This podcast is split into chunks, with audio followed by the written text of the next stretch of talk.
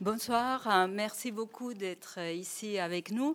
Ces soirées, euh, si vous avez suivi un peu les cycles, elle est euh, particulière. Je tiens beaucoup parce que c'est une soirée dans laquelle on a deux, deux interlocuteurs que vous pourriez vous dire, mais qu'est-ce qu'ils font l'un avec l'autre? On va les découvrir. C'est euh, Gilles Dowek qui est membre de la CERNA, qui est aussi dans les conseils scientifiques du département humanisme numérique que je dirige, qui est philosophe et informaticien, qui a accepté de discuter avec euh, Roger Tardy, qui est prêtre des diocèses de Paris, théologien et euh, ce qu'on appelle directeur spirituel. Donc vous dites, mais qu'est-ce qui fait un, un informaticien avec un directeur spirituel et qu'est-ce qu'on mélange les numériques et la théologie? Donc les paris, c'était vraiment de pouvoir en discuter sur... Euh, euh, dans d'autres séances, on a parlé des hackers l'humain, comment des manipulations sont faites. Vous entendez des termes comme les algorithmes nous font naviguer dans des espaces et des informations, mais qui sont classées, organisées selon, comme dit Cardon, la popularité, euh, l'autorité, etc. Donc avec des critères très particuliers, donc ça n'arrive pas comme ça, cette information. Et on dit, on pourrait quand même être critique, éduquer, dire aux personnes de pouvoir réagir à ces informations qui nous sont données. Il y a de, vous avez entendu parler de la transparence, un peu des algorithmes pour savoir ce qui est fait. On parle aussi de la loyauté des plateformes qui disent ce qu'ils font et comment on les font et que cela se met en place. On parle de la critique. Pour nous, un peu le pari, c'était de dire est-ce que euh, face à cette gouvernance, je ne sais pas si vous connaissez un texte de Foucault qui dit hum, sur euh, qu'est-ce que sont les lumières, il dit la critique naît de ne pas vouloir se laisser gouverner. Et il fait un exemple de la gouvernance des personnes, hein, qui est celui de euh, la direction spirituelle. Et donc, c'est vraiment ne pas vouloir se laisser diriger, c'est critiquer et ne pas vouloir euh, se, laisser diriger et manipuler par ce qu'est un directeur spirituel. C'est la raison pour laquelle Foucault et, Roger ce soir est, avec nous. pour qu'il puisse nous parler de qu'est-ce que ça veut dire hein, critiquer et, être euh, gouverné dans une direction euh, spirituelle. Et comment ces euh, deux relations se mettent en, coup en rapport avec euh, ce qu'on appelle hum, ces hacking de l'humain ou cette gouvernance que je préfère appeler des, des affects dans lesquels, dans notre interaction avec la machine, entre guillemets, euh, on est vraiment très investi et comment créer cette euh, distance critique. Voilà un peu la raison euh, de, cette soirée et comment on veut, la raison pour laquelle les deux sont là, si jamais vous vous posiez la question de cet agencement un peu nouveau. Donc, je ne parle plus, je laisse la parole à, à Gilles.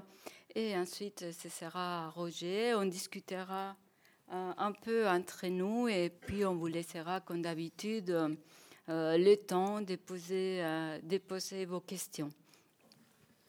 Merci, merci Gemma. L'élection de Donald Trump, puis le Brexit, puis la prochaine élection européenne qui, promet d'être un désastre comparable, nous ont amené à nous poser la question de l'influence des médias, de, tout ce qui sert à médier, à être entre, et la possibilité euh, de certaines personnes ou de certains algorithmes ou de certains systèmes ou de certains partis ou de certaines puissances étrangères euh, de euh, nous influencer, d'influencer notre vote et de nous amener à voter contre notre propre intérêt et à voter d'une manière différente de la manière dont nous aurions voté si ces puissances maléfiques n'avaient pas existé. Alors, cette, euh, hypothèse nous a surtout amené à, exprimer, à formuler l'idée d'un homme absolument libre, qui serait capable de voter ou de faire des choix totalement indépendamment de toute influence. Et bien sûr, si on veut essayer de, comprendre euh, cette euh, idée euh, de manipulation des consciences, cette idée de manipulation des affects, cette idée de manipulation politique, il faut commencer par s'affranchir d'un certain nombre de, mythes un petit peu excessifs. Et le premier mythe dont il faut s'affranchir, c'est cette idée d'un être humain qui, qui se construirait euh, sans aucune interaction avec personne. Ça serait une personne totalement libre qui, euh, au milieu du désert ou au milieu de la forêt, eh bien, euh, naîtrait, alors on ne sait pas très bien comment, mais enfin naîtrait là, et puis se développerait et ne recevrait aucune, aucune influence de personne.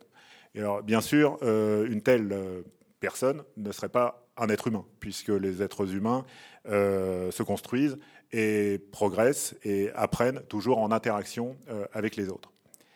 Alors il y a un deuxième mythe euh, dont nous devons euh, nous départir, c'est celui d'une interaction sociale qui serait une interaction sociale ou bien neutre ou bien toujours bienveillante, et on peut imaginer que les êtres humains se, construisent, se, déterminent par leur interaction avec les autres, un petit peu à la manière dont le mouvement d'une boule de billard est déterminé eh bien, par le mouvement des autres boules de billard sur le billard. Et puis de temps en temps, il y a un choc. Alors ça, bien sûr, ça change la trajectoire des, boules de billard, mais on ne peut prêter à aucune boule de billard une intention particulière de euh, transformer, de changer la, trajectoire de, de, l'autre boule de billard.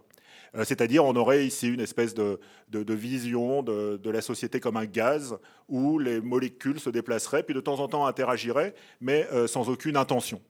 Et alors, bien sûr, cette, cette idée est tout aussi fausse que la première, puisque les, parents qui élèvent un enfant euh, l'instituteur qui instruit euh, ce, même enfant, euh, mais aussi nos amoureux et nos amoureuses, mais aussi les marchands qui veulent nous vendre certaines choses. Mais aussi les institutions qui souhaitent, pour des raisons diverses, que nous agissions dans un sens ou dans un autre. par exemple, le ministère de la Santé souhaite que nous fumions moins eh bien, euh, ces interactions euh, que nous avons avec euh, donc les, instituteurs, avec nos parents, avec nos directeurs de conscience, bien entendu, ne sont pas des, des interactions qui sont dénuées d'intention. Euh, les parents en interagissant avec leurs enfants, les, instituteurs en interagissant euh, avec leurs, leurs élèves, eh bien, ont bien sûr une intention. ce n'est pas juste par le fruit d'une, interaction aléatoire que les enfants se mettent à apprendre à lire en sixième, euh, pardon, en sixième, à six ans. c'est parce qu'il y a un certain, une certaine intention d'un instituteur qui a décidé de, de, leur apprendre à lire. Et il y a un troisième mythe dont nous devons aussi nous, départir, euh, qui est celui d'une possibilité que nous aurions de totalement séparer euh, les homoncules qui sont en nous.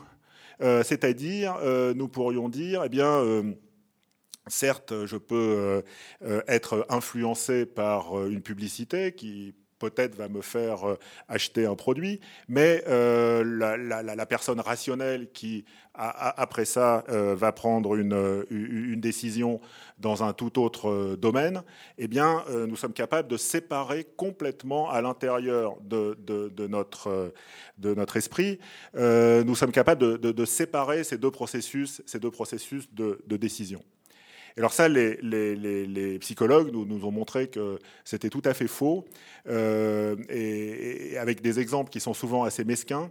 Euh, par exemple, euh, il y a un test de, psychologie comportementale qui est assez célèbre, dans lequel vous demandez juste à un groupe test de gens s'ils pensent que l'avenir sera meilleur que le passé ou pire. Voilà, puis vous avez un certain pourcentage de gens qui répondent que l'avenir sera meilleur, un autre pourcentage de gens qui pensent qu'il sera pire. Et puis alors sur, sur, l'autre groupe, vous, leur vous leur posez la même question, mais avant ça, vous leur demandez d'aller faire une photocopie. Et donc vous leur donnez 50 centimes de manière à ce qu'ils puissent aller faire une photocopie. Mais justement, en arrivant à la photocopieuse, ils trouvent une autre pièce de 50 centimes qui, était, euh, qui les attendait dans le, euh, dans le réceptacle par lequel on rend euh, la, photocopieuse rend la monnaie. Bon, vous allez dire, ces gens ont gagné 50 centimes. Bon, ça va sans doute. Ils, vont ressentir une certaine joie, mais disons, un homoncule en eux va ressentir cette joie, sans nécessairement que ça envahissent leur personnalité entière. Eh bien non, malheureusement, ça envahit leur personnalité entière, puisque à la question est-ce que vous pensez que l'avenir va être meilleur que le passé, ils ont une réponse très nettement supérieure euh, au, groupe, euh, au, groupe test. Donc vous avez sans doute, euh, c'est quelque chose par exemple que les, enseignants croient, c'est que quand ils font passer une, une série d'oraux, eh bien, s'il y a un étudiant qui les énerve particulièrement euh, parce que euh, il est, par, sa, sa, désinvolture, sa nonchalance, euh, sa médiocrité, sa bêtise et sa paresse, et il, pense que ça, n'influence pas le pauvre étudiant qui est interrogé juste après.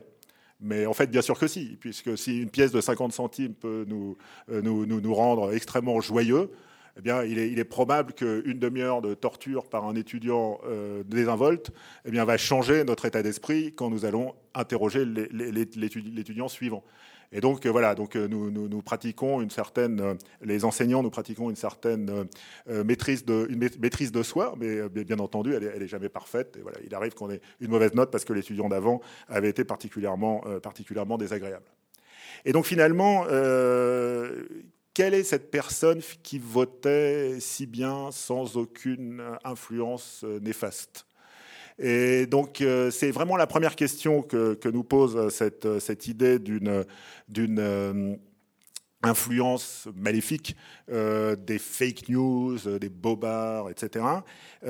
c'est à, quelle situation parfaite faisons-nous, faisons-nous référence? Bien, Cependant, euh, ces remarques ne nous empêchent pas de, nous poser réellement la question de savoir s'il y a quelque chose de nouveau euh, avec euh, les réseaux sociaux, avec le web, avec, disons, plus abstraitement, avec le flux d'informations dont nous sommes les, bénéficiaires et les victimes. Est-ce qu'il y a quelque chose de nouveau dans ces possibilités de manipulation? Alors, un argument qui est souvent euh, avancé, et qui n'est pas totalement faux, euh, c'est l'idée que nous, sommes beaucoup plus qu'un euh, paysan du Moyen Âge, nous sommes beaucoup plus sujets à des manipulations parce que nous sommes beaucoup plus nous recevons beaucoup plus d'informations. Et donc, euh, même si la proportion d'informations fausses, tendancieuses, manipulatrices est la même dans ces, informations, comme nous recevons plus d'informations, bah, nous recevons aussi beaucoup plus euh, de bobards, euh, de rumeurs et d'informations de nature à nous, à changer notre comportement. Et alors ça, c'est vrai, mais c'est en fait un phénomène continu ancien et lent. C'est-à-dire on peut au moins le faire remonter à l'apparition de la presse, c'est-à-dire euh, au XVIIIe siècle, pour dire les, choses simplement, ou au moment où nous avons tous su lire, euh, c'est-à-dire en gros à la fin du XIXe siècle, quand l'école est devenue euh, obligatoire, et donc nous avons tous pu lire le journal. Et à partir de ce moment-là, bien entendu, il y a eu de la désinformation. Euh, vous savez qu'il y a un certain nombre de journaux euh, du passé euh, qui sont connus pour avoir manipulé les foules. Je vais juste en citer deux. je suis partout et la Pravda. Et comme ça, vous voyez que le, vice est, partagé par tous les, tous les bords politiques. Donc ici, il est difficile de dire que, alors certes, il y a eu une croissance progressive et, nous sommes arrivés à un, une quantité, un degré euh, inédit, euh, une quantité inédite d'informations euh, que nous percevons tous les jours. Mais cependant, là, nous sommes dans, un, phénomène qu'il faut inscrire dans la durée. Peut-être la seule nouveauté c'est que maintenant, tout le monde a le droit de dire n'importe quoi et tout le monde a le droit de manipuler. Avant, il fallait être le rédacteur en chef de la Pravda pour avoir le droit de manipuler tout le monde. ou le rédacteur en chef de Je suis partout. Et aujourd'hui, ce privilège de manipuler son prochain n'est pas réservé à un petit nombre de gens qui avaient la, possibilité, disons, qui avaient un accès à la parole publique, mais tout le monde a accès à la parole publique, et donc le nombre de manipulateurs potentiels augmente. C'est peut-être en fait la, seule réelle nouveauté euh, par rapport aux manipulations qui ont eu lieu par la presse, par la télévision, par euh, la radio, etc., euh, par le passé. Bien, alors c'est pas parce qu'un phénomène n'est pas si nouveau qu'il n'est pas utile d'essayer d'y remédier.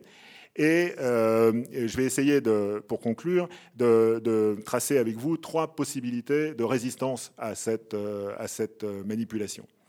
Alors la première, euh, vous savez qu'il y a un certain nombre de gens qui veulent interdire la publicité dans le métro. Et euh, ça serait sans doute une, bonne chose, puisque même si nous pensons ne pas être si sensibles aux publicités pour des, produits commerciaux qui sont, dans le métro. En fait, nous le sommes, tout, nous, le sommes beaucoup. Et euh, une autre expérience de, psychologie expérimentale est, la suivante. Euh, vous, savez que le mot bank en anglais peut, dire ou bien une banque comme, en français, ou bien ça peut être les berges d'un fleuve. Et donc vous demandez au sujet euh, du, groupe témoin d'associer le, mot bank à un mot. Et donc euh, un, certain nombre, un certain nombre de gens vont dire river et un certain nombre de gens vont dire money. donc voilà, donc il y, a deux possibilités. Et puis alors ça c'est sur le groupe témoin et sur le groupe test, vous leur faites prendre un couloir pour aller jusqu'à la, la, salle où le, le test va se, dérouler. Et il y a juste un poster euh, qui représente une rivière avec euh, des berges, comme dans, comme dans, toute rivière. Et à ce moment-là, le, taux de réponse à river augmente euh, sensiblement. Et surtout, ce qui est intéressant, c'est que si vous demandez aux gens, mais qu'avez-vous vu dans le couloir avant de venir, ils ne savent pas. Donc, euh, ils ont capté l'image, ils ont intégré, euh, ils ont activé un petit peu le, circuit de la rivière dans, leur tête. Et, plus naturellement, quand ils entendent le mot bank, ils l'associent à river. Et, voilà, donc euh, vraisemblablement, la publicité que nous voyons dans le métro nous manipule, nous influence en tout cas. Et il y a un certain nombre de personnes qui proposent de, l'interdire. Ça, serait une possibilité. Alors, ça ne nous prémunirait pas de toutes les tentatives de manipulation, mais au moins de certaines. Et nous aurons gagner un petit peu euh, de liberté. Alors ça, ça demande une loi, mais vous pouvez le faire à votre niveau en installant un bloqueur de publicité sur votre navigateur. Et ça, c'est une décision individuelle. Et vous n'allez pas, bien sûr, être totalement immunisé ou totalement protégé contre les bobards, contre les tentatives de manipulation, mais déjà contre certaines. Et vous allez gagner une toute petite, peut-être toute petite, mais au moins une petite euh, marge euh, de liberté. Euh, la deuxième, c'est de vous souvenir que on vous a appris à un certain moment dans votre vie à, maîtriser vos affects, c'est-à-dire ce n'est pas parce que par exemple quelque chose vous effraie que vous devez nécessairement être paniqué pour toute la fin de la, de la journée. Et une manière d'essayer de voir si une nouvelle qui vous, qui vous arrive et qui est effrayante,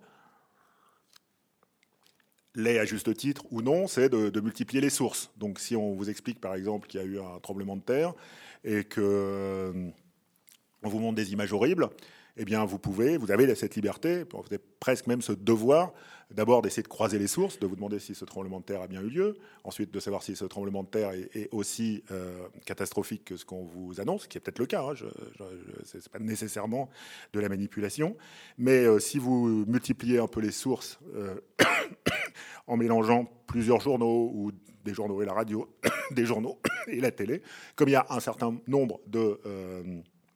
Euh, de, sources possibles. Vous n'êtes pas obligé de croire tout ce que vous lisez euh, sur un réseau social. Vous pouvez le croiser euh, avec, avec d'autres sources. Et il y a une, une, attitude qui consiste à, aller dans le même sens et qui consiste à chaque fois qu'on a une opinion à se demander pourquoi est-ce qu'on a cette opinion. Euh, moi, c'était une des choses qui m'interrogeait quand j'étais au collège. il s'avérait que j'avais les mêmes opinions politiques que mes parents. Et j'essayais une expérience de pensée, d'imaginer que j'avais été élevé dans une famille dont les opinions politiques étaient totalement différentes. Et j'essayais de m'imaginer si euh, j'aurais eu moi-même les mêmes opinions politiques. Et donc, bien entendu, euh, ça m'a aussi permis de me détacher euh, des opinions politiques de mes parents, de simplement faire cet exercice euh, de, pensée, de me demander si, euh, d'où venaient mes opinions. on peut se demander de la même façon d'où viennent nos affects? Pourquoi est-ce que tout d'un coup nous sommes dans un état de panique? Eh C'est parce que nous avons vu sur un réseau social l'annonce d'un tremblement de terre qui nous a inquiétés. Et puis, dernière, dernière manière, je crois, et c'est sans doute la, plus efficace de, résister à, ces, euh, bobards, à ces rumeurs, à ces tentatives de manipulation, c'est d'abandonner cette idée que nous serions non manipulables, c'est-à-dire d'abandonner l'idée par laquelle j'avais commencé que euh, nous serions euh, des humains libres et que nous pourrions nous constituer, nous construire indépendamment de toute interaction. Et à partir du moment où nous prenons conscience de l'importance de ces interactions, nous prenons simultanément euh, conscience euh, de leur caractère potentiellement euh, nuisible. Et dès que nous avons fait cette démarche, nous sommes déjà à moitié immunisés contre ces tentatives de manipulation.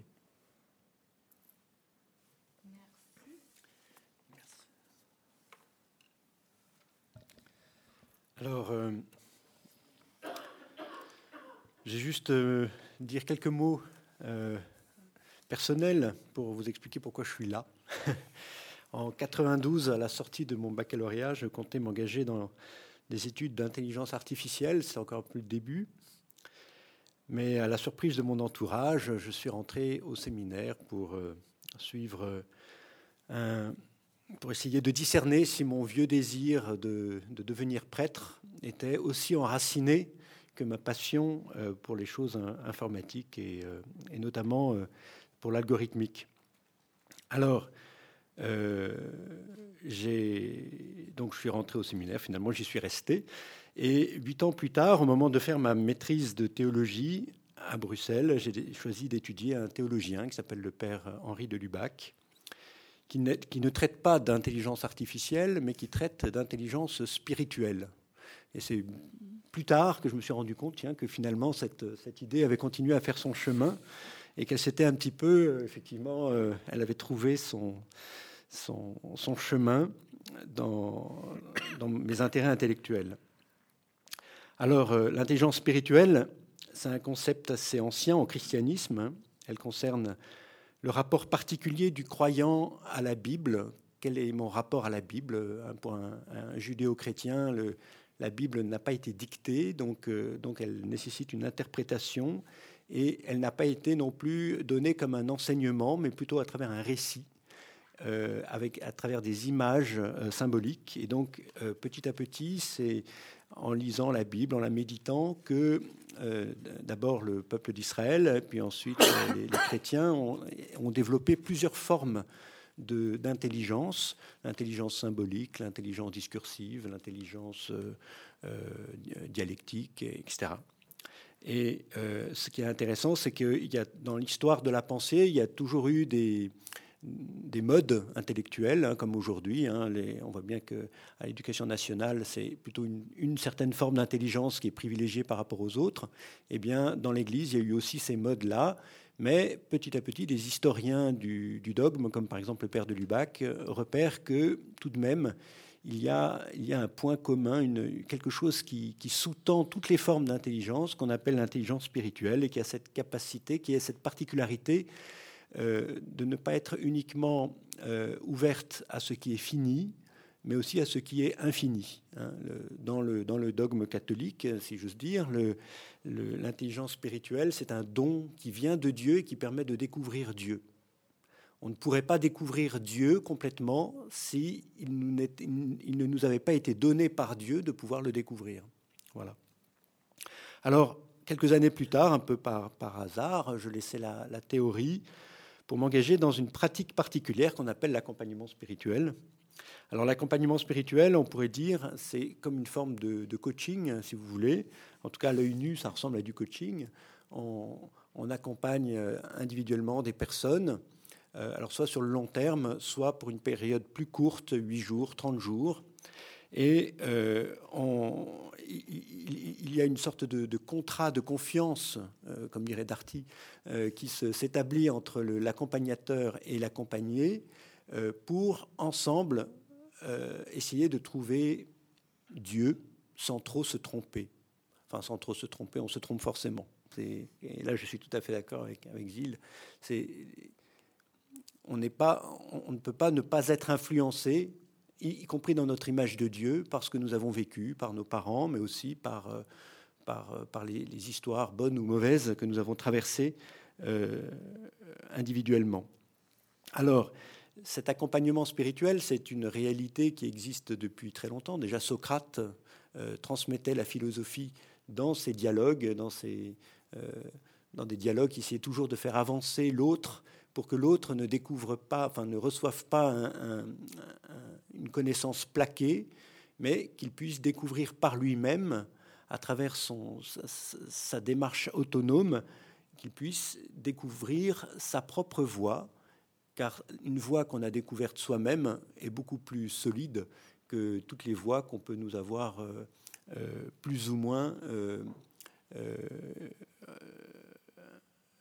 inséminé, presque on pourrait dire, de l'extérieur. Alors, donc ça existe depuis Socrate, on peut dire, mais ensuite c'est Jésus, on pourrait dire lui-même, a, donné à ce dialogue quelque chose de, tout à fait particulier, puisque euh, dans le, Jésus, d'abord, lui-même a, accompagné spirituellement. Souvent, on parle de ces, de ces miracles de guérison, mais avant, euh, à côté de ces choses qui sont assez, euh, assez spectaculaires, ces dialogues avec la Samaritaine, avec Nicodème, avec ça, ce sont, des, ce sont des dialogues philosophiques en fait. Dialogues philosophiques, mais qui ont un objet ouvert sur Dieu. Et alors, ce qui est très étrange avec Jésus, c'est que Jésus, euh, il est dans, le, dans la foi catholique, il est la parole du Père incarnée, donc on pourrait dire l'information, on dirait aujourd'hui, hein, l'information du Père mais incarnée, et le lien entre le Père et, le Fils, Jésus, c'est l'Esprit Saint. Et donc, en fait, cette Trinité, Père, Fils et Saint-Esprit, c'est pas simplement euh, on pourrait dire le, euh, euh, on pourrait dire que euh, les chrétiens auraient ouvert le capot de Dieu pour voir qu'en fait il avait un, moteur à trois temps. Non, c'est pas ça. La Trinité, c'est une manière de nous expliquer que Dieu n'est pas un être qui est purement extérieur, mais les relations du Père, du Fils et du Saint-Esprit sont des choses qui, nous traversent. Et l'Esprit Saint de Dieu a une capacité d'interaction avec notre esprit euh, euh, qui, est une forme d'influence mais qui est une influence que nous, on dit euh, euh, constructive. C'est-à-dire, il y a des influences qui essayent de, de nous de peser sur nous.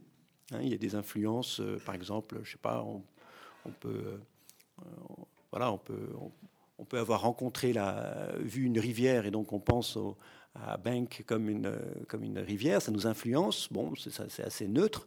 Mais il y a des influences comme l'amour, par exemple, le sentiment amoureux, qui, nous élèvent, qui nous sortent de notre, de notre égoïsme et qui, qui, nous, qui nous font advenir à, quelque chose d'autre et nous fait accéder à une certaine maturité. On voit bien qu'un ordinateur, une intelligence artificielle, euh, progresse par, euh, euh, en, étendant ces datas, en étendant son, champ de connaissances et en, s'auto-analysant euh, pour entrer dans un, deep learning, euh, l'esprit humain fait un petit peu la même chose, mais, mais il y a des, influences qui l'épanouissent, alors qu'on peut pas parler immédiatement d'épanouissement d'une intelligence artificielle. Alors, euh, j'avance un peu, hein, l'accompagnement spirituel, c'est une manière donc d'aider une personne à prendre des décisions. Euh, alors Jésus a, aidé des personnes à changer complètement leur existence. Ensuite, il y a eu, après Jésus, il y a eu l'expérience dans les déserts d'Égypte, c'est ce qu'on appelle la vie monastique, les pères du désert, sont des gens qui, qui vivaient euh, vraiment de rien du tout, qui, qui quittaient la civilisation pour entrer dans un travail d'eux-mêmes un travail de découverte de Dieu. Et pour ça, dans, la, pauvreté, la chasteté et l'obéissance, qui sont un peu les trois, euh, les, fondamentales euh, du chrétien, euh, il essayait de, découvrir Dieu et de se découvrir soi-même. Après la vie monastique des premiers siècles du premier millénaire, on est arrivé dans, une vie monastique un peu plus organisée, où effectivement l'être humain du, Moyen Âge était beaucoup plus socialisé que ce que nous sommes aujourd'hui. Aujourd'hui, nous sommes un peu individualistes. Euh, à l'époque, euh, à l'époque, si on faisait partie de telle famille, c'est la famille qui nous définissait. Euh, si on faisait partie, si on, entrait dans tel monastère, parce qu'on sentait que ce monastère allait me conduire au ciel, peu importe si moi-même j'allais me convertir personnellement ou pas. Vous voyez, c'était des idées de groupe. On, sent un petit peu ce genre de, de, philosophie collective encore en Extrême-Orient. En Corée, on me disait que quelqu'un il n'y avait même pas tout à fait un mot pour dire euh, mon vêtement. On dit toujours un peu notre vêtement. Ça, c'est intéressant. Alors, arrivé à la, Renaissance, il y a quand même l'affirmation du sujet. L'affirmation du sujet, de l'individu, c'est pas encore l'individualisme moderne, mais c'est la personne qui sent qu'elle a une responsabilité euh, personnelle, qu'elle doit faire, entre guillemets, son salut, comme on disait à l'époque euh, dans la religion chrétienne. Et là, il y a un auteur qui sort un peu du, lot, c'est Ignace de Loyola. Alors Ignace de Loyola, il a écrit ce qu'on appelle des exercices spirituels. Et euh, dans cette période, de, dans ce, cet art du coaching euh, spirituel euh, dont je vous parlais tout à l'heure, on utilise beaucoup ces exercices spirituels parce qu'il y a beaucoup de petits conseils pratiques qui viennent en fait des pères du désert, mais qui peuvent être encore utilisés de bien des manières. Alors, en fait, sans, sans, sans, le faire exprès, vous en avez sorti un d'exercice tout à l'heure, quand vous disiez que vous demandiez, vous remettiez en cause l'origine d'une croyance. et Saint Ignace ne dit pas exactement les choses de la même manière, mais il nous dit, par exemple, quand on a du mal à, discerner quelque chose pour nous-mêmes, il nous fait réfléchir à un moment en disant si votre meilleur ami était dans la même situation que vous, qu'est-ce que vous feriez? On pourrait dire c'est un peu bizarre comme, manière de faire, mais n'empêche que ça marche un peu de temps en temps. Ce sont des biais psychologiques qui nous permettent de, de temps en temps de, contourner une difficulté personnelle. Et il, a plein de, il, y a des, il y a des règles de discernement, il y en a, il y en a deux, deux volets d'une vingtaine de règles chacune où petit à petit, non seulement il y a des, on pourrait dire des, des règles de sagesse psychologique qu'on pourrait retrouver dans n'importe quelle sagesse, euh, mais il y a aussi, parce que ce sont des exercices spirituels dans la tradition chrétienne, il y a aussi une, une compréhension des influences qui nous traversent, euh, qui, sont, qui sont mises en relation avec Dieu. C'est-à-dire, pour Saint Ignace, il y a des relations, il y a des influences qui nous orientent presque naturellement vers Dieu, et il y a des influences qui nous détournent presque naturellement de Dieu. Et ces, influences n'ont pas les mêmes résonances affectives.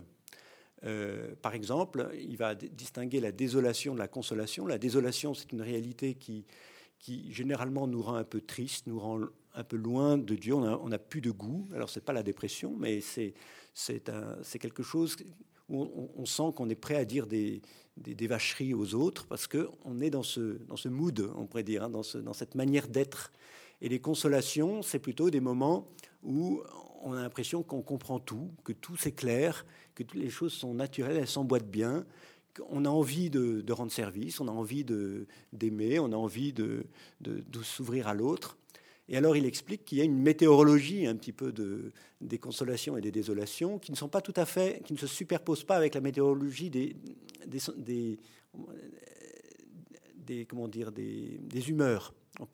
Et là, petit à petit, une fois qu'il a, posé cette question des, consolations et des désolations, il va montrer qu'il y a des consolations qui viennent de Dieu et il y en a qui ne viennent pas de Dieu. C'est-à-dire, il y a des moments où on a vraiment l'impression qu'on est dans une, sorte de, d'empathie générale, euh, que, que on, est, on est prêt à, être très altruiste et en fait, on se rend compte que si on suit bien la, le déroulé des pensées et des, conseils intérieurs que l'on ressent, on finit par, faire quelque chose qui était moins bon que ce qu'on on s'était proposé au départ. Et alors, il nous, fait réfléchir que de temps en temps, il y a des, y fakes, y compris dans les, pulsions, dans les motions qui, sont, en nous.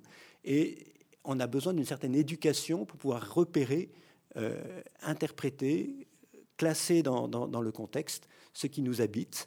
Et alors, et j'ajoute encore un autre élément, c'est que parmi ces consolations, ces désolations, qui peuvent euh, évidemment intervenir quel, chez n'importe quel être humain, qu'il soit religieux ou non, il y a, euh, il y a ce que Saint Ignace appelle des consolations sans cause. Alors les consolations sans cause sont des consolations qui ne sont pas médiatisées par un événement extérieur. Par exemple, quand je rencontre quelqu'un qui, me fait un beau sourire, ben ça m'aide à rentrer en consolation.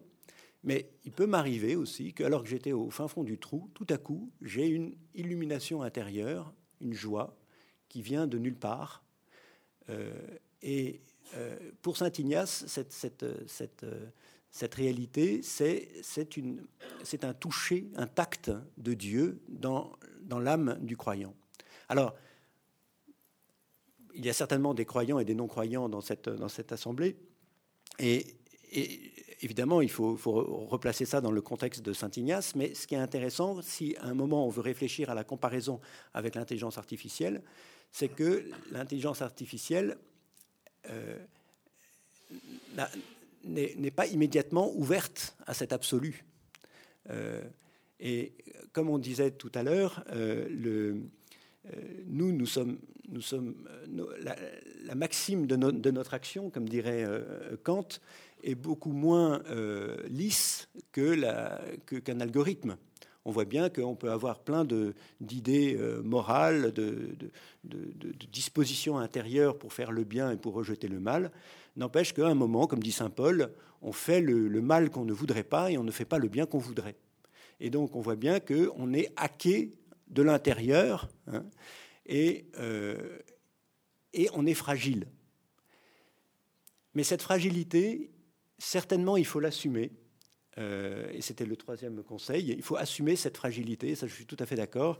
Euh, Paul Ricoeur disait que la personne qui s'imagine qu'on peut interpréter les choses du point de vue de Sirius, c'est-à-dire d'un point de vue de l'objectivité pure, ça n'existe pas en fait.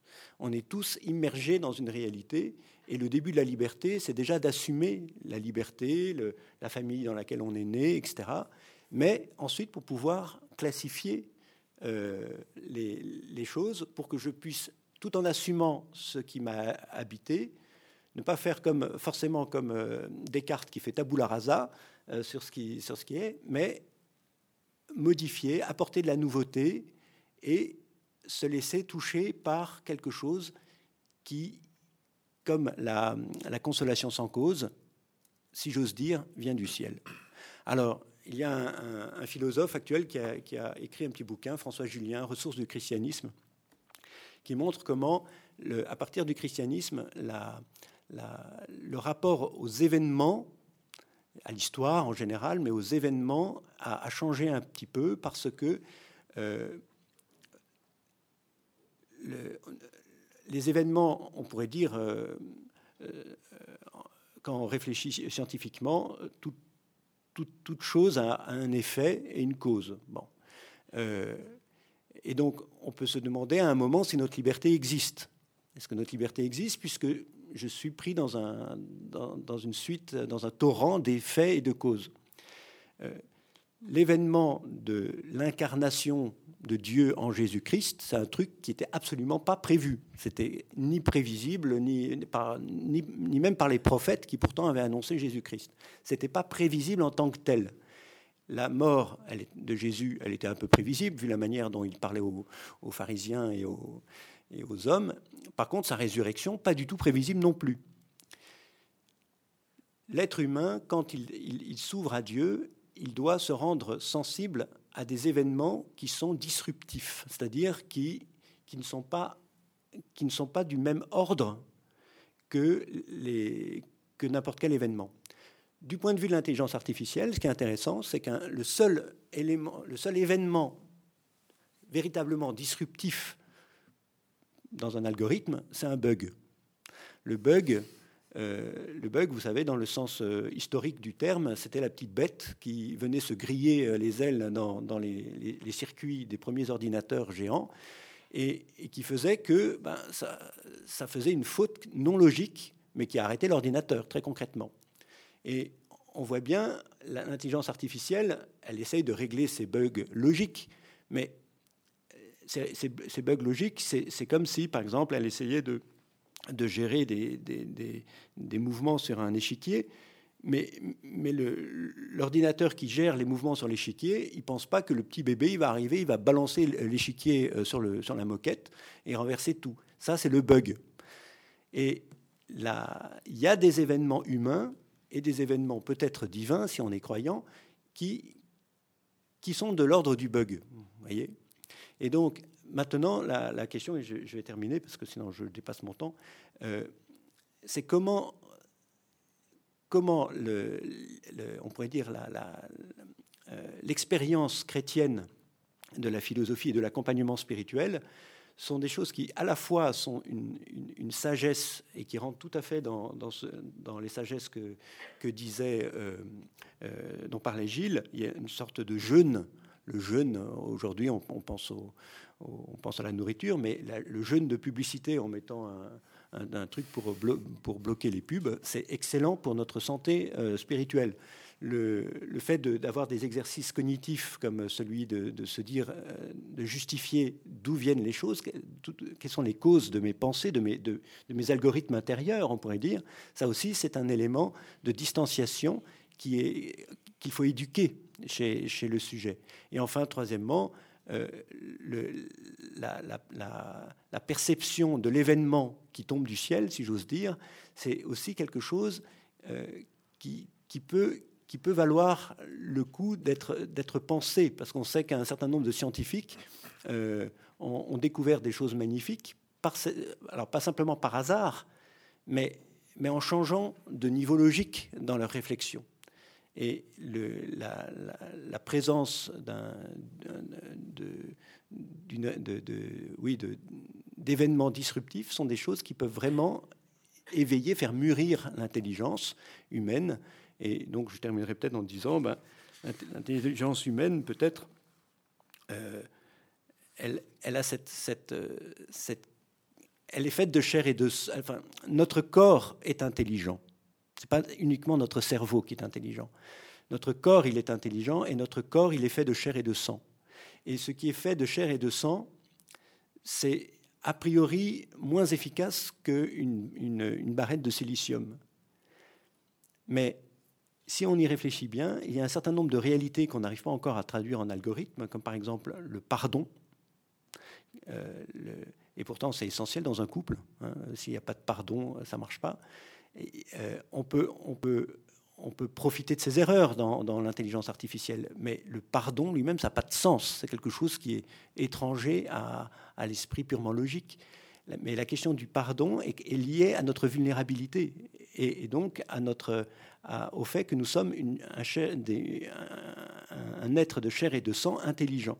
Et, cette, cette, et c'est pour cela que l'accompagnement spirituel par un autre être de chair et de sang, qui, à qui, pour un certain temps, il, il, promet obéissance pour pouvoir dépasser lui-même le, rapport immédiat à ses propres affects et apprendre, comme dans l'éducation, à, surmonter la frustration des affects pour une réalité qui, excède euh, euh, notre horizon immédiat, euh, il me semble que l'accompagnement spirituel de ce point de vue-là est quelque chose qui peut servir d'inspiration peut-être pour les, jeunes cerveaux qui vont être plongés dans, les mondes, dans le monde de l'intelligence artificielle, pour pouvoir non seulement garder le recul cognitif par rapport au...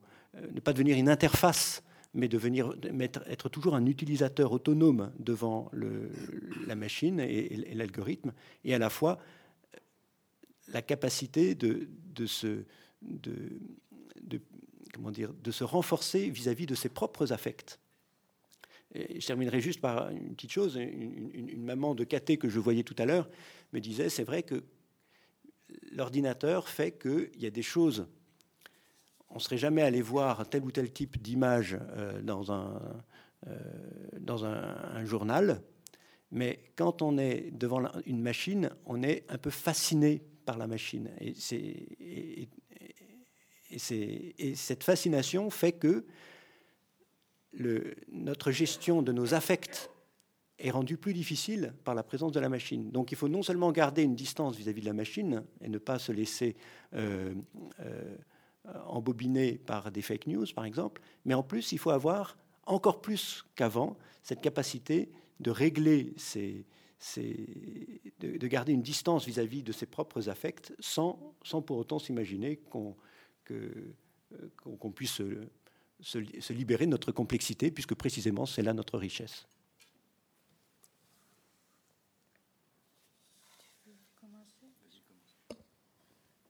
Bon, merci à tous les deux.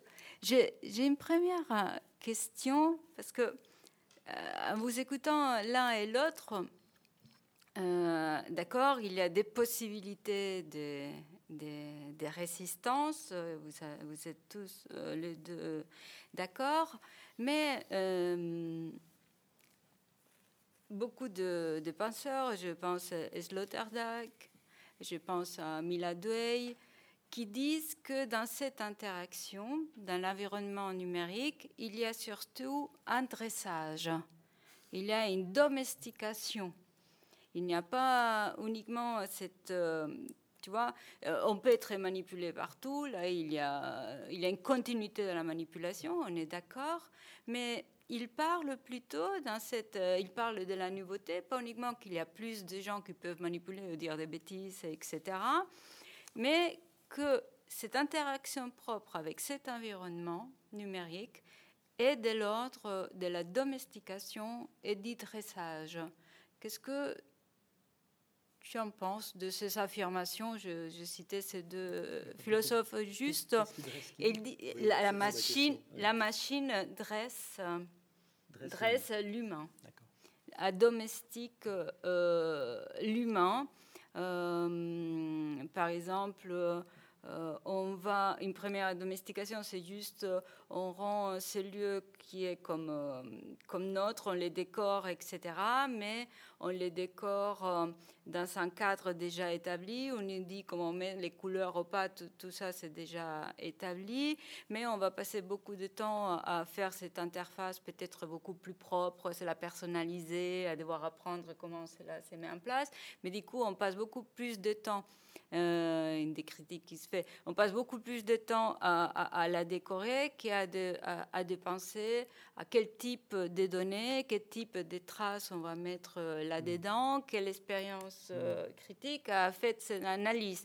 Il y a une sorte de de domestication où on fait beaucoup de, tâches, on donne des données, mais on n'a pas une activité euh, critique, constructive euh, de, de, des traces qu'on est en train de créer. C'est un exemple. Hein. Mais ils sont vraiment dans cette... Du coup, il n'y a pas uniquement que cette distance, il y a cette question de y a-t-il, euh, comment vous pensez cette euh, domestication? Et là, il dit c'est c'est une véritable euh, nouveauté dans l'environnement technique de, ça. Je ne sais pas qu'est-ce que vous, comment vous réagissez? Et donc du coup quelle domestication entrée s'est fait avec un père spirituel et puis un personne, une personne. Et qu'est-ce que tu penses de ça? Vous voulez commencer Non, vas-y je ne suis pas très, très convaincu par cette idée. Euh, alors, mon métier, c'est de dresser des ordinateurs euh, pour qu'ils fassent euh, ce que j'espère qu'ils vont faire. Puis mon, deuxième métier, c'est de former des, dresseurs pour qu'eux-mêmes dressent leur, leur, ordinateur. Alors, bien sûr, dans un phénomène de dressage, on ne sait jamais très bien si c'est le, le dompteur qui, dresse le lion ou le lion qui dresse le dompteur. Il y, a, forcément toujours un petit peu un, un, dressage à double sens et aussi une domestication à double sens, puisque si vous domestiquez un animal, c'est-à-dire que vous le mettez dans une maison, eh bien vous êtes vous-même obligé d'être dans une maison, puisque si vous continuez vous promenez comme nomade et que vous avez laissé votre animal dans, dans, une maison, ça ne sert plus à rien. Donc la, domestication va avec la sédentarisation. Donc, donc on peut dire que c'est l'animal qui vous a domestiqué puisqu'il vous a obligé à être dans la maison. la question de, de, savoir si, par exemple, euh, on a une, euh, une satisfaction immédiate en utilisant un, certain nombre euh, d'objets numériques, d'objets informatiques, en échange de, son, de sa perte, d'une perte de liberté, puisqu'en échange d'une perte de, de l'acceptation, disons, en, échange de l'acceptation d'un certain espionnage, euh, et une situation réelle. Euh, donc, par exemple, il est plus facile d'utiliser un moteur de recherche comme Google qu'un moteur de recherche comme Quant. Mais ça, ça a un prix. C'est que Google collecte des données sur vous. Et donc, vous êtes, euh, quand vous avez deux moteurs de recherche comme Google et Quant, vous êtes vraiment devant un choix qui est un choix personnel où vous pouvez décider de, de, vivre comme le loup de la fontaine libre, mais bon, moins bien nourri, ou vous pouvez décider d'être euh, comme le chien, bien nourri, mais moins libre. Et donc le loup utilise euh, Quant et le chien utilise Google. C'est une vraie, c'est une, vraie question. Et moi, je ne juge pas les gens qui utilisent, euh, qui font un choix différent de celui que j'ai fait. Et d'ailleurs, je ne vous dirai pas le choix que j'ai fait. pourquoi, à certains moments, ne pas abdiquer un peu de sa liberté pour avoir un petit peu de confort, finalement? C'est une démarche qui est assez humaine. Et en acceptant de vivre dans la cité, en se soumettant à ces lois, eh bien, c'est exactement ce que nous faisons. Nous, acceptons le confort de vivre avec d'autres, de vivre en ville, d'avoir de l'eau, de, l'électricité, etc. Mais euh, voilà, nous serions peut-être plus libres dans la, forêt. En ce qui me concerne, je préfère de loin vivre en ville. Et euh, euh, néanmoins, ça n'empêche pas que sur d'autres choix, j'ai plutôt choisi d'assumer une certaine forme d'inconfort. Euh, par exemple pour ne pas être euh, tracé ou espionné, ou euh, pour ne pas que mes, données soient, collectées. Donc à partir du moment où j'ai ce choix, à partir du moment où c'est moi qui décide d'utiliser un moteur de recherche plutôt qu'un autre, j'ai du mal à croire que c'est l'ordinateur qui me dresse. même si j'accepte d'abdiquer un peu de ma liberté, ça reste mon choix. Je ne peux pas incriminer les autres. Donc, qui m'aurait dressé là-dedans. Ou alors peut-être je suis tellement bien dressé que je m'en rends même plus compte. Mais... Oui, je pense qu'il faut distinguer aussi les, les abus. Euh, c'est-à-dire, euh, bah, par exemple, euh, les élections aux États-Unis, par exemple, l'Américain qui se croyait utilisateur de l'ordinateur et et votant, euh, s'il avait passé trop de temps sur ces, sur ces réseaux, en fait, il était devenu l'interface, et non plus l'utilisateur, entre le véritable utilisateur, qui était la, la, puissance la Russie, je ne sais pas, la puissance euh, ingérante. J'ai cité aucune oui, puissance. Voilà, je ne sais pas, c'est pas d'interrogation. Euh, la puissance ingérante et et l'élection l'élection euh, souhaitée.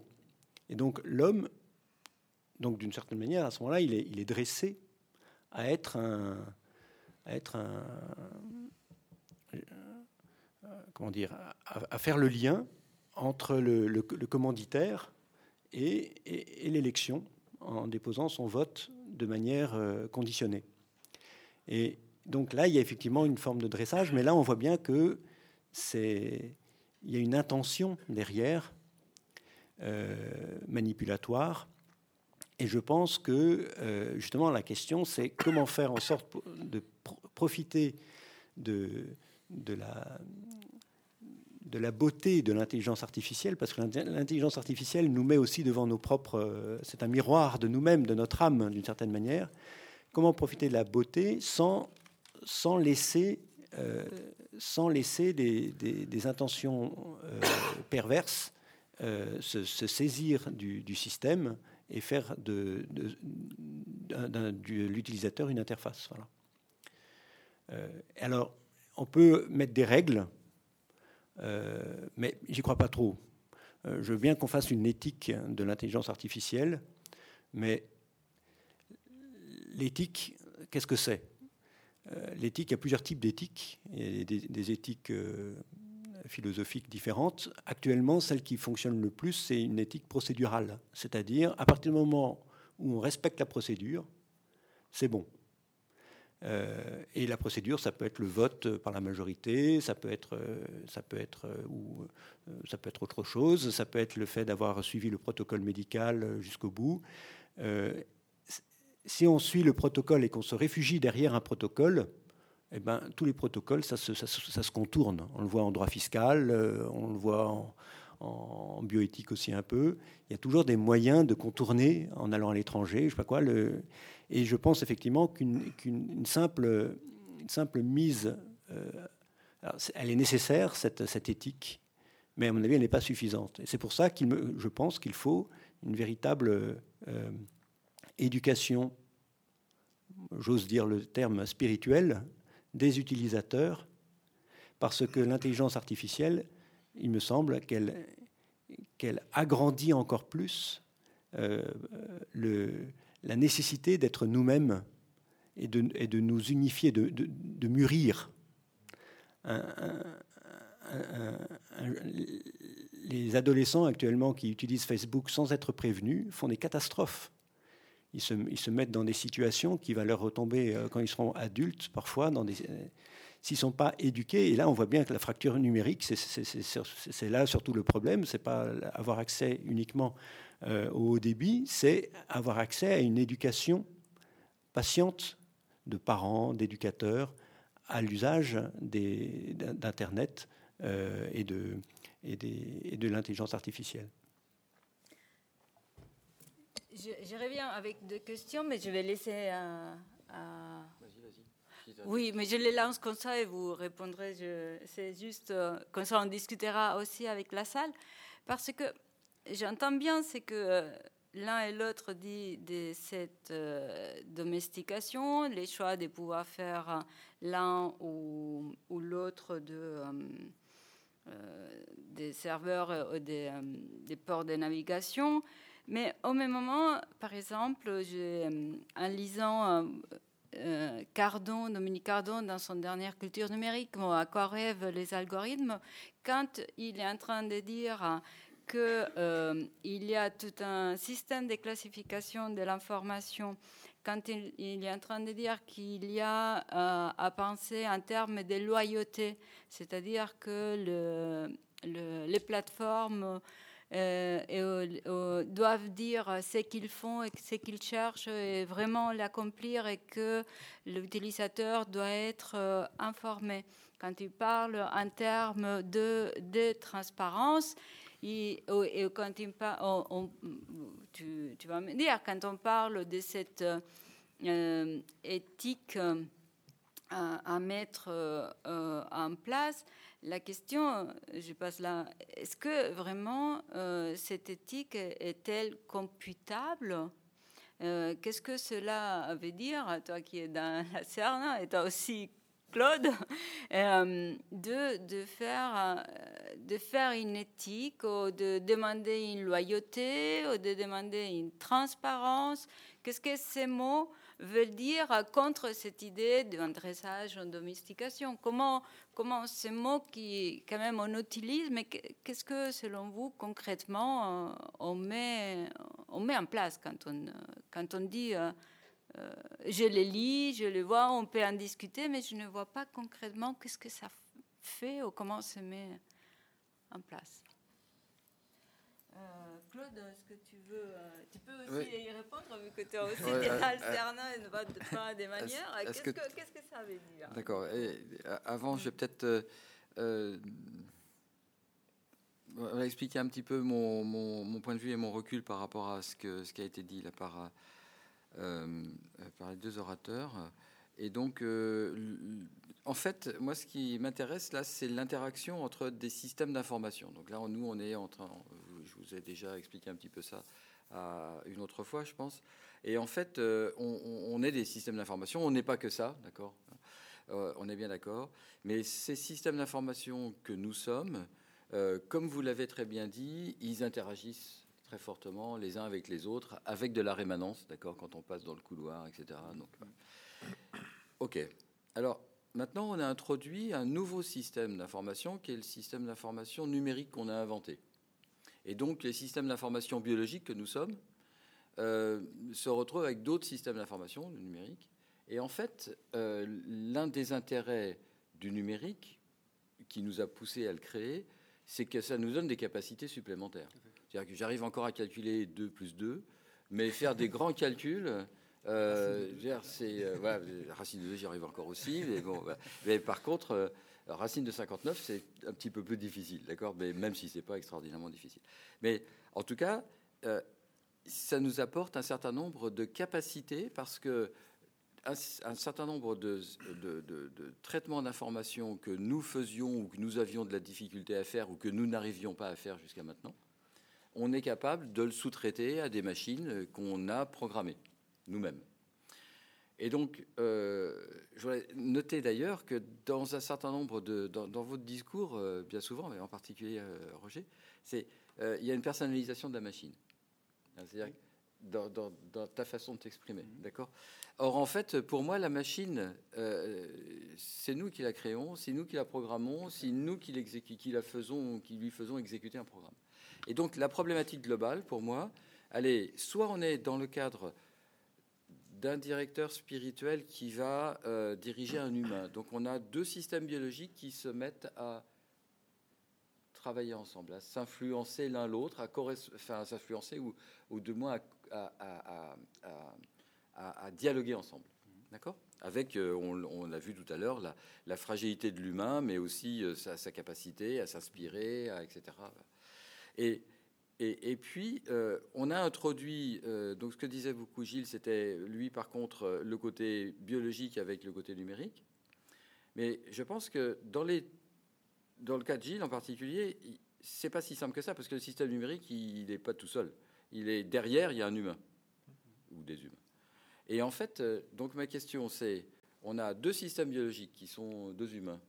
On a mis entre les deux un système numérique qui leur donne de la capacité et qui permet, par exemple, à l'humain X d'influencer beaucoup plus efficacement l'humain Y, parce qu'il a un outil qui lui permet de faire des fake news, de s'adapter beaucoup plus facilement à la personnalité, etc. Tout ça parce qu'il est correctement programmé. Et en fait, euh, donc euh, quand on fait ça, euh, on voit bien l'intérêt le, fait qu'il faut effectivement être éduqué, il faut faire attention à la domestication via l'objet intermédiaire. Mais ce qui m'intéresse avec Roger, c'est hop, j'enlève le truc du milieu, d'accord? Ou alors, euh, et, et à ce moment-là, est-ce que je peux m'inspirer des relations d'influence spirituelle qu'il y a entre les deux humains pour mieux comprendre euh, ce qui se passe quand au milieu je mets l'objet numérique? Et, et ça, j'ai l'impression que vous ne l'avez pas, ni l'un ni l'autre, évoqué. Et, et donc ça, ça m'intéresserait d'avoir votre, votre, euh, votre sentiment là-dessus. Et puis juste pour vous faire sourire, euh, au Japon, là, ils viennent de... euh, c'est un de nos collègues de la CERNA qui nous a passé l'information, il y a, il y a des robots prêtres. D'accord Et donc... euh, après- donc Mais ils peuvent diriger la, la conscience d'un autre robot ou d'un être humain. je, je, je transmets juste une information là. Je lis l'article. Voilà, donc ça c'était le, le- le- le premier point. Et l'autre l'autre point qui, qui m'avait interrogé juste pour euh, en dehors de la question principale, qui est celle que je pensais tout à l'heure, mais euh, on, on fait aussi nous quand on est quand on est chercheur en particulier, on fait aussi de la direction de une certaine direction spirituelle quand euh, quand on par exemple on a des étudiants. Oui. D'accord, pas que, d'accord, hein, aussi des collègues, mais mais avec des étudiants parce qu'en fait quand on a un étudiant en thèse, on a on a une, euh, enfin, il y a un transfert de, de- de compétences, d'ailleurs dans les deux sens, hein, euh, qui, qui, qui s'opère. Et puis la dernière remarque que je voulais faire, c'est qu'il y avait des, euh, des, comment, des consolations sans cause dont tu parlais, mais je pense qu'il y a aussi des désolations sans cause. Oui, tout à fait. Alors, pas tout à fait, non. Mais bon, c'est une question. Alors, Mais, mais- pas mais je pense que c'était juste pour, en cette- mais simplement le, le- le- première, première première question plus importante pour moi, à mon avis, c'est qu'est-ce qui se passe entre, entre ces systèmes d'information biologique et numérique et, l'interaction entre. Qu'est-ce qui se passe quand on enlève le numérique? Est-ce que la relation directe entre deux biologiques nous permet de mieux comprendre ce qui se passe quand on met le numérique au milieu? Alors peut-être juste une petite parenthèse sur les. Il n'y a pas de désolation sans cause parce qu'il n'y a que Dieu qui puisse, qui ait accès qui, soit super utilisateur de toute sa, création. Donc, euh, c'est d'ailleurs une bonne nouvelle parce que ça veut dire qu'on ne peut pas être, euh, on ne peut pas être hacké euh, au centre de notre centre. On ne peut pas être hacké par autre chose que par Dieu. Et comme c'est pas le genre de Dieu de hacker, donc il n'y a pas de problème. On, on reste une autonomie absolue. Bon, je referme la parenthèse. Alors maintenant, effectivement. Euh, oui, quand je, quand je personnalise euh, effectivement euh, l'ordinateur, c'est une, manière de parler évidemment, puisque il n'y a pas de, y a, pour moi en tout cas personnellement, ce n'est pas envisageable qu'il y ait une, conscience par émanation d'un circuit électrique. Voilà, mais peut-être que j'ai tort, hein, mais bon. donc, donc, quand on parle avec une machine, euh, euh, on, parle toujours à un être humain qui est le concepteur, qui est le, programmeur, enfin même plutôt à une, communauté, parce que le concepteur et le, programmeur, ils ont chacun leur biais aussi, euh, il faut faire attention.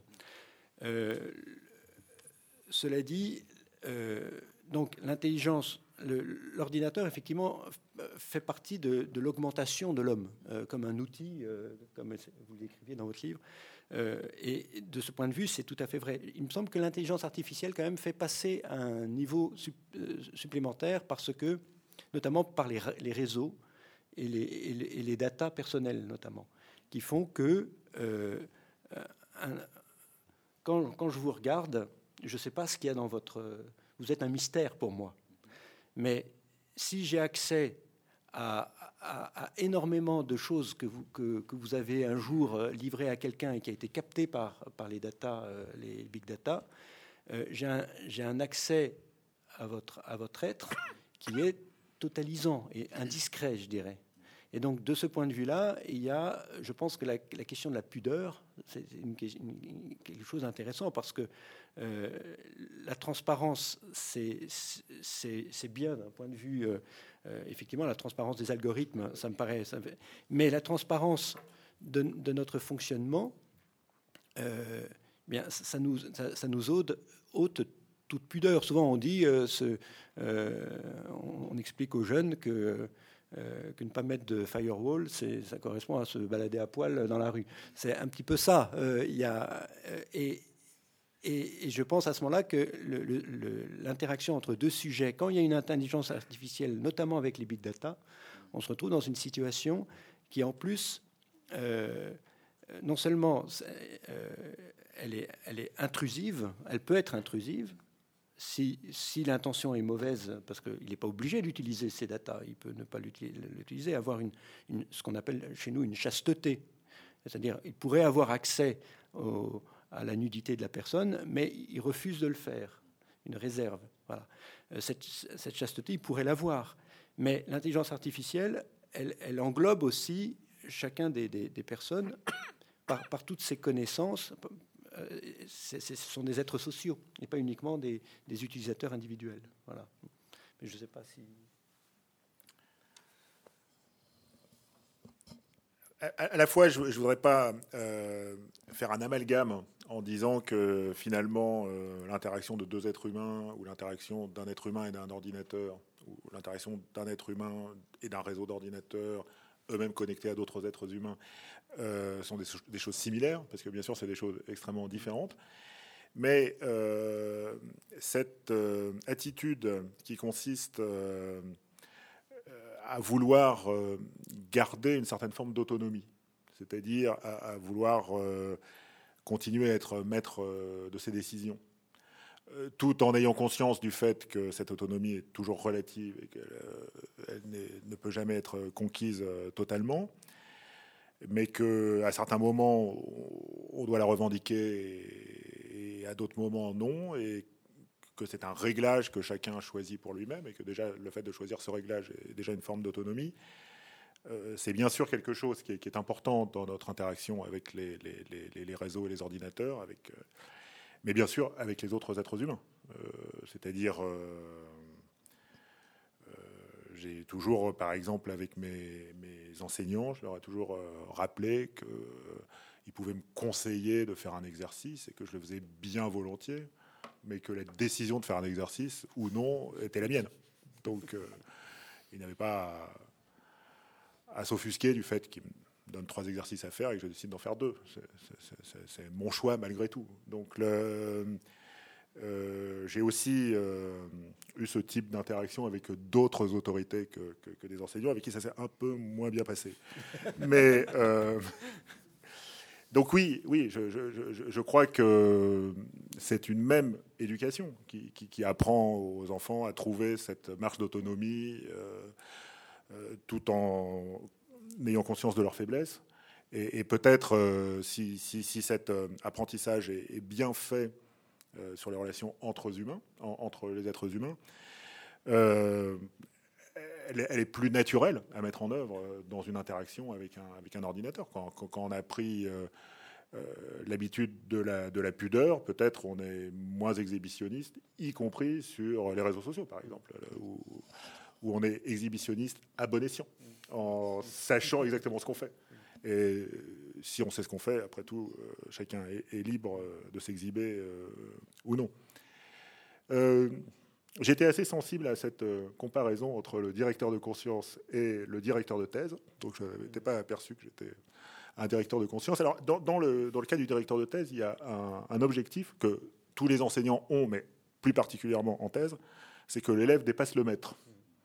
Et donc je ne sais pas si dans la, dans la direction de conscience, il y, a, il, y a le but, il y a le but que l'élève euh, dépasse le maître en, vertu, en, sagesse. C'est le, le, but. Puis je voudrais quand même revenir sur la question de Gemma, euh, sur la question des, des, classements dont Cardon nous dit qu'ils sont l'incarnation du diable. à, nouveau, on peut choisir le diable, non? Euh, si, on, si, on, le décide et si on le fait à bon escient, c'est un choix. Euh, mais je, je, voudrais prendre juste deux exemples euh, pour vous montrer que nous avons une certaine liberté vis-à-vis de, ces classements. comme tout le monde, quand je me connecte sur Amazon, on propose d'abord les livres de, Marc Lévy, de, Guillaume Musso, etc. Eh ben, j'en ai acheté. Voilà, ça, ça m'intéressait de voir ce que c'était. J'en ai acheté un, et on m'en a offert un autre. Et j'ai lu les deux. Je ne les ai pas tous achetés, bien sûr. Hein. On, m'en a proposé bien plus que, deux fois. Euh, donc je crois par exemple que dans les, librairies en ligne, euh, j'ai continué à acheter des, des livres euh, en fonction de décisions individuelles et pas en, me laissant influencer, même si bien entendu il est arrivé qu'on m'offre des livres et que je les lise, ou il est arrivé qu'on me recommande des livres, et puis finalement c'était nul. Enfin bon, donc euh, c'est pas si grave. Hein, donc ça, ça, arrive. Mais euh, alors comment est-ce que je sais que j'ai plutôt euh, choisi les livres que j'ai lus? C'est qu'en général les livres que j'ai lus ont, des, des, petites ventes. Donc donc il est difficile de penser que, objectivement, c'est pas juste mon sentiment d'avoir choisi le livre, parce que ça, je sais que c'est très fragile. Mais j'ai lu des livres que 10 personnes ont lu, donc il est assez difficile de dire que je les ai lus à la suite d'un matraquage publicitaire, parce que si le matraquage publicitaire a fonctionné sur moi, il aurait, fonctionné sur d'autres. En revanche, je, m'intéresse un peu moins à la musique qu'à la philosophie, par exemple. Et donc, il m'arrive de ne pas faire moi-même une liste de lecture quand je reçois des amis à dîner, et de laisser euh, un algorithme le faire pour moi. Alors, bien entendu, l'algorithme est libre de me contraindre à écouter euh, une œuvre que j'aurais décidé de ne pas, de, ne pas écouter. Euh, et, donc on peut imaginer que certains artistes payent ou influencent d'une manière ou d'une autre l'entreprise qui me livre de la musique en, continu, de manière à me contraindre à écouter certaines œuvres, puis qui finalement vont finir par me plaire parce que, comme vous savez, quand on écoute beaucoup quelque chose, même si c'est mauvais, on finit par, bien aimer. voilà, donc ça c'est un risque que, je prends parce que voilà, voilà, par exemple hier j'ai demandé à, mon robinet à musique de me faire une playlist, une liste de lecture. J'aurais dit j'aime bien Couperin et j'ai eu du Lully. Bon, jusque-là, euh, je crois que c'était une abdication de ma liberté avec laquelle je peux vivre. Mais peut-être un jour, je déciderai que c'était insupportable et, je ferai moi-même la, liste de lecture, ce qui est, aussi possible. Mais est-ce que le, fait qu'il y ait des classements, des hit parades qui apparemment mettent Lully au-dessus de Couperin ou qui euh, disent voilà, lui, on l'a, on l'a, on l'a, trouvé. C'est à lui qu'on va balancer du, Lully. Bon, euh, je crois que ça, c'est quelque chose avec lequel, avec lequel on peut vivre et que diaboliser ce type de, de, de, recommandations excessif. Excessif. J'ai toute la liberté de faire ce que je veux. Je décide d'abdiquer moi-même de ma liberté. Je décide d'écouter ce qu'on me fait écouter. J'ai encore la liberté de couper la musique euh, sur mon téléphone. Oui, donc voilà, je, crois que c'est un, exemple de, critique excessive de ce type d'algorithme de, recommandation. Donc euh, on voit bien que j'y résiste davantage dans un cas que dans un autre et que c'est aussi ma décision d'y résister dans un cas dans un autre. Je, suis un peu surpris par ce catastrophisme euh, qui est tout le temps ressassé euh, contre les algorithmes de classification. Oui, je suis, assez d'accord, moi, personnellement, avec ça. Euh, il y a plein de choses qui sont décidées, heureusement qui sont décidées par quelqu'un d'autre. Hein. Ça nous permet de, passer du temps à faire autre chose que, de faire une, une playlist. Et si c'est approximatif, c'est au moins c'est quand même pas mal. Euh, qu'est-ce que je voulais dire? Mais oui, mais là, il faut dire qu'on est un peu conscient quand même. On est conscient parce qu'on certainement on, maîtrise, on sait qu'il va faire ça et qu'au pire euh, j'aurai une musique que je déteste, mais bon. Mais euh, quand les, jeunes se, vivent sur le sentiment euh, qu'ils sont ouverts aux autres parce qu'ils ont plein d'amis sur Facebook, là il y, a un, petit souci. Parce que précisément l'algorithme de Facebook fait que finalement on finit par vivre dans l'entre-soi quand même. et donc et c'est plutôt ça, c'est plutôt, plutôt ce qu'on fait, ce qu'on fait croire, alors qu'en fait, la réalité est, tout autre, euh, parce que l'algorithme ne permet pas euh, la réalisation de ce rêve d'être d'être quelqu'un d'universel, parce qu'on a 500 amis, mais en fait, c'est 500 personnes qui pensent exactement la même chose que soi. Et c'est plutôt, plutôt ça, c'est plutôt de l'ordre du mensonge, un petit peu.